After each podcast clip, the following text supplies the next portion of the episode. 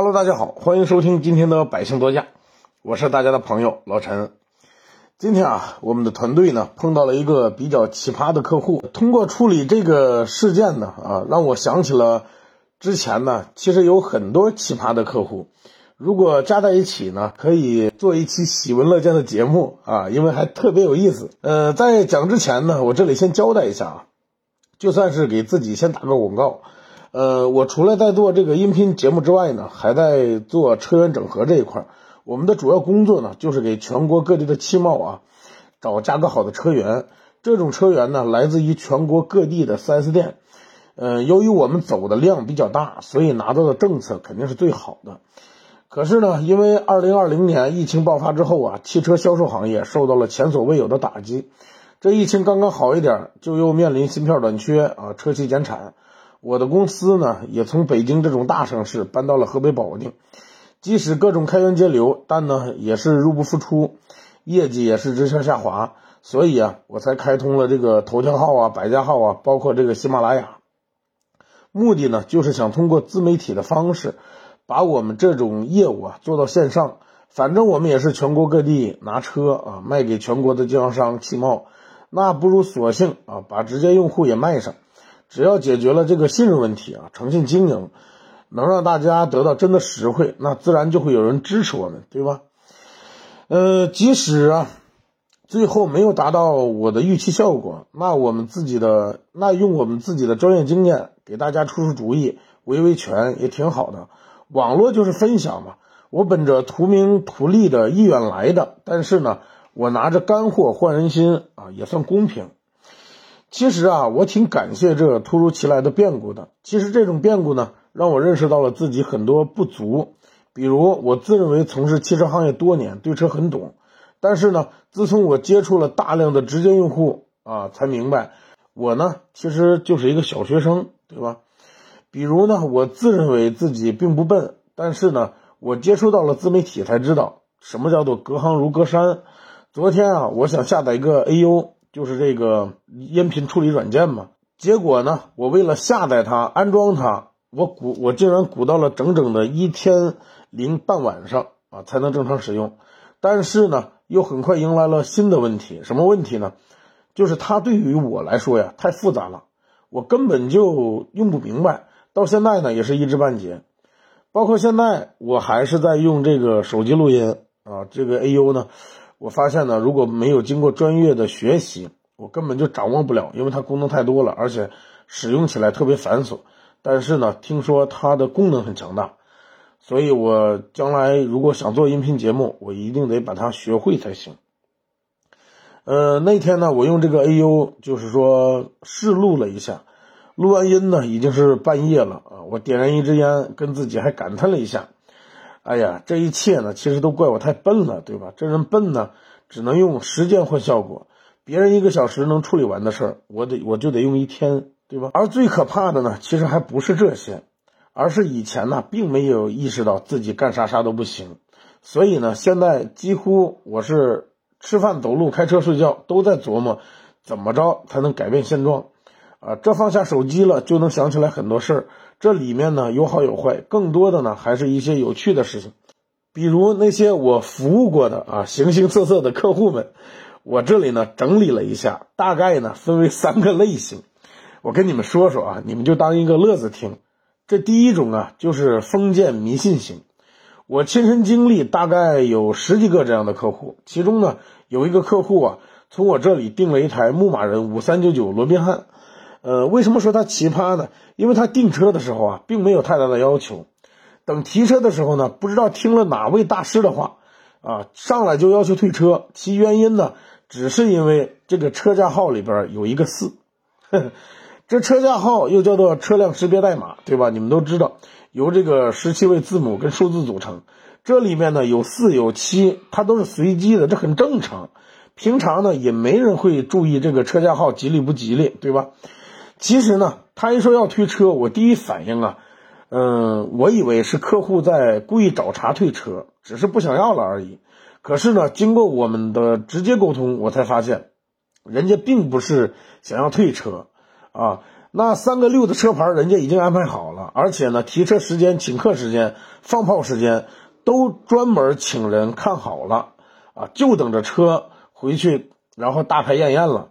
所以呢，到最后他并没有退车，而是提了一台店里边已经订给别人的车，因为那台车呢刚好不带七不带四，代价呢是他给人家转了五千块钱啊！你看看，他为了不带四不带七，宁可多花五千块钱，你说好不好？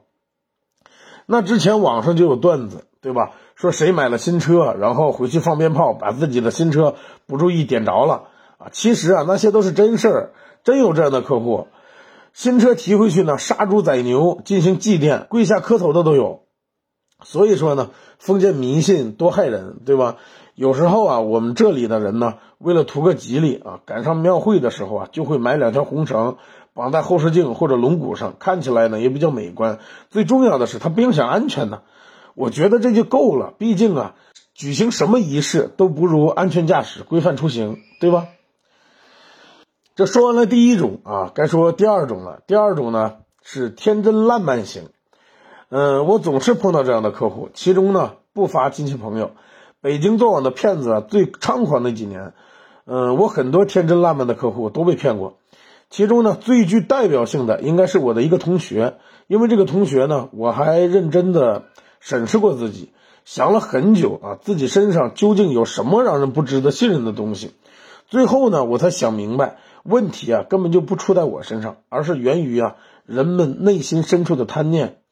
当时的亚视呢还很火爆，经销商、直接用户简直是络绎不绝。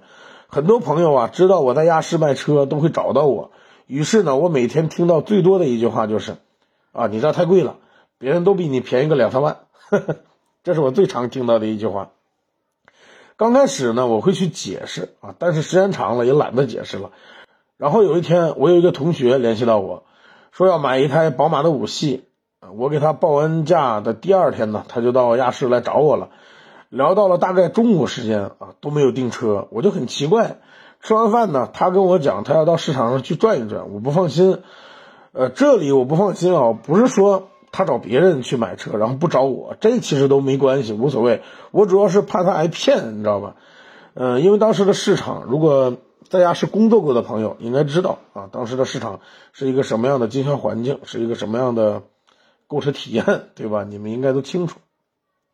于是啊，我就让一个小兄弟啊悄悄的跟着他，看他去了什么地方。果不其然啊，他直接就进了那家做网的展厅。我知道以后呢，我马上就冲了过去啊，让他跟我走。他不肯，我这人呢脾气又比较急，张嘴我就骂他傻，对吧？结果呢？没想到，他直接也跟我急眼了，然后他就他的意思就说啊，我就要从这里订车啊，而且呢还让我滚。你看，时隔这么多年啊，我到现在都记得当时的场景。那帮做网的，有人嗑着瓜子儿，有人抽着香烟，或站或坐的，脸上带着嘲讽的看着我们俩吵架，啊，看着我在那这里闹笑话。我无奈呀，我只好悻悻的离开啊，留下了一句好自为之。后来呢，事情的发展并没有出乎我的意料，我的同学呢被狠狠的骗了一道。后来报警找人闹了三天都无济于事，最后呢多花了七万的装饰钱把车给提走了。具体的套路呢，我在往期的音频节目当中有过介绍啊，欢迎大家去收听。这个所谓的天真烂漫呢，其实是我给他们留着面子的说法。那说难听一点，这叫什么呀？这叫自作聪明，对不对？当有人给你编织一个低价的买车梦时，你总是感觉自己无比幸运，好事啊都落在了你的头上。当你凭借三寸不烂之舌啊，舌战众车商的时候，拿到了一个自己认为很满意的价格，其实啊早就掉进了骗子精心设置的陷阱。当一件东西远远的低于市场价格，那它一定会有问题。做人呢要自知。而不是让社会狠狠的扇你几巴掌，你才能醒悟。还好，现在呢，很多部门对于汽车市场的管控呢也越来越严格，执法力度很大，很多套路呢现在已经不复存在了。但是呢，管控只能规范市场，并不能消除贪念。不管是购物还是日常生活，学习反诈知识非常有必要，对吧？所以说啊，你们都下载反诈 APP 了吗？这听完前面两种呢？你们听到这儿呢，你们可能会感觉啊，我呢在数了我的客户，对吧？在抱怨。其实啊，我要说的这第三种，就是一些正能量的了。因为这第三种呢，叫做威武霸气型。这种客户啊，他比较少，多见于买豪车的客户，比如说陆巡、五七零、大 G 等等。当初呢，我有幸碰到过这样的客户。这种客户呢，是一把双刃剑，好处啊就是非常爽快啊，跟你谈配置、谈颜色，然后谈想要的价格，如果都能达成，人家绝不墨迹，马上出合同准钱。但是呢，为什么说它是一把双刃剑啊？那是因为他订车的时候爽快，那退车的时候啊也绝对不含糊。他对这款车的要求中，但凡有一点对不上，人家马上退订，没二话。打个比方，这平常的客户他要求的内饰颜色是棕内。结果呢，店里边刚刚到的这款车是黑色内饰，那一般呢可以通过再让点价格送点装饰保养什么的，他也就接受了。但是呢，这种威武霸气型的大哥型客户绝对不行，货不对版，人家马上退单，你搞不成啊，他就找别人。至于你让的那些价格、装饰、保养什么的，人家根本就看不上啊，非常的任性。当初呢，我们在昆明给一位大哥呀订了一台大切诺基的 S 二 T 八。提车的时候呢，大哥没去，找了一个物流啊去托运，那一单呢，我赚了大概两万左右。因为呢，这车很少，很多 4S 店呢不愿意进这车，毕竟这车6.4的排量，一百多万，可以说非常的冷门。我敢说，现在听我节目的人，你们应该好多人都没听说过大切诺基还有一个一百多万的啊，叫做 SRT 八。那正好，这个大哥要这车，我们找遍了全国，后来一整合才发现，全国就那么几台车，正好昆明店有两台符合我们的价格要求。整个订车、验车、提车过程可以说非常的舒适，大哥做事呢也干脆利落啊，用我们当时的话讲，那叫一个嘎嘣脆呀。可是呢，就在打完款、车子顺利提走的第二天，大哥呢又打来电话问我，问我，大哥呢又打来电话问我这车还有没有。再给我整一台，我一听啊，大哥就是大哥，那上嘴唇一碰下嘴唇，这又一百多万，我好奇啊，我说这不是刚提一台吗？怎么又来一台呢？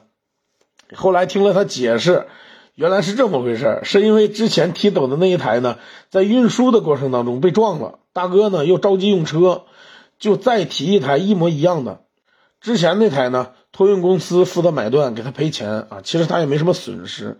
但是呢，这估计换了别人啊，一百多万的车撞坏了，那就算是有运输保险，有人赔你钱，估计你的脑瓜子也嗡嗡的吧？哼，你看人家大哥波澜不惊啊，只是淡淡的说：“那就再来一台吧。”而且呀，这两台车他都没划价，我是含泪赚了四万多块钱，不到五万。那 4S 店总经理啊，直接给我打电话说一定跟我交朋友，说这两台 S R T 八呢，在他们那里放了一天半没人要。我这三天的时间，两两台都提走了，而且都开了发票，真是威武霸气。其实你们都知道，我也只是狐假虎威，对吧？那大哥痛快，我在外边办事儿就有面子，总比那些车都订完了，所有条件都谈好了，去提车时磨磨唧唧的不刷款，还让店里边赠送东西，比那样的人要强多了吧，对吧？其实呢，买东西卖东西就是这样，我出去买东西呢，我就不愿意还价，如果一定要还价呢，我就出一个一口价啊。成就成，不成就算了。因为呢，我也做销售，知道我自己最讨厌的人是什么样子，自己不愿意扮演那个自己心里讨厌的角色罢了。当然，这只是我的个人个人，当然这只是我的个人看法啊。好了，以上呢就是我归纳的三种不同的买车的客户。那么时间仓促，我总是感觉自己说的呢还不太全面。我说的这些呢，也都是比较极端的个例。大部分消费者呢，在买车这种大额消费时的表现呢，还是比较睿智跟理性的。那么在节目的开头，我也说了我们现在的新业务，对吧？其实很简单，就是如果你想买车的话，你去 4S 店看车之后，先别着急订车啊，你让我通过我们的渠道给你问问你周边的城市都是什么价格。也许啊，同样的 4S 店电车电票，这价格会让你有惊喜。还有就是，无论你是提新车，还是你们十月一出去玩不想自驾啊？我也可以给你们提供专业的轿车托运服务，全国各地都可以上门取车送车。我节目的主要内容呢，还是以分享干货为主的。那关于买车所有的问题，我还是希望你们能够多多咨询我啊，只要我有时间，都会亲自一一回复的。